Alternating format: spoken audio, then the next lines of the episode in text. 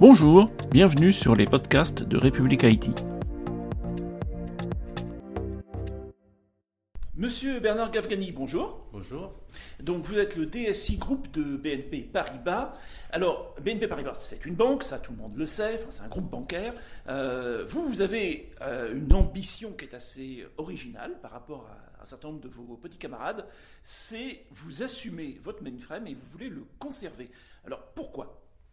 Tout d'abord parce que la grande partie de notre de corps système dans les grandes entreprises, en particulier dans les banques, a été créé dans le mainframe.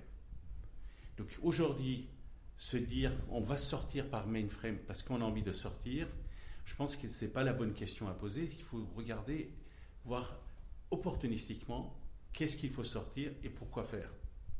Les systèmes qui sont aujourd'hui sur mainframe sont des systèmes stables, fonctionnent.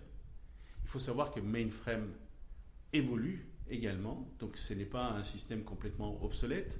Il y a énormément de, nouveautés autour de, mainframe et il faudra regarder, mais véritablement, on se posait quand même la question, ça coûte très très cher, et s'il n'y a pas de raison, il ne faut pas aller s'embarquer à sortir. Les quelques-uns qui ont fait l'expérience de sortir leur core banking du côté de, mainframe ont passé énormément de temps et beaucoup d'énergie et beaucoup d'argent.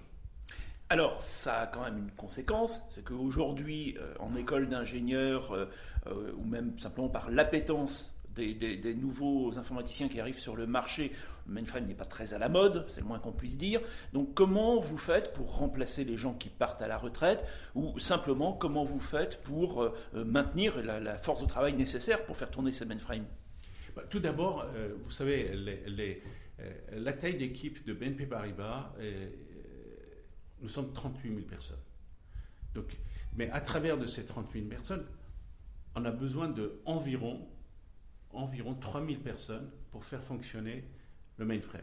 Donc on a besoin d'avoir des gens, de ces 30, 3000 personnes plus ou moins, on les forme de trois manières. D'une part, le centre de formation que nous avons.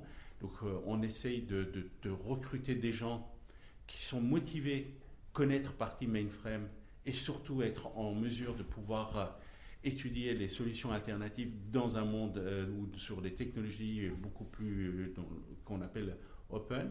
Et ensuite, on travaille beaucoup avec les autres banques en France pour avoir un centre de, formation, de compétences pour pouvoir former des personnes qui connaissent aussi mainframe. Je pense qu'en tant qu'informaticien, pour ceux qui connaissent ou qui ont envie d'être toujours resté informaticien, il faut connaître toutes les technologies. Il n'y a pas une technologie qui est moins bien que l'autre, il faut la voir, parce que le fait de connaître euh, donne beaucoup, beaucoup de, de, fiabilité dans ce que nous faisons. Donc, troisième partie, nous avons un grand centre de formation euh, en Inde qu'on a créé. Là également, bah, on travaille beaucoup euh, pour former des gens. Et enfin, une très grande collaboration avec les sociétés d'IBM qui nous fournissent aussi des compétences. Très bien. Merci beaucoup, Monsieur Gavani. Merci à vous. À très bientôt. À très bientôt sur république-it.fr. Bonne journée.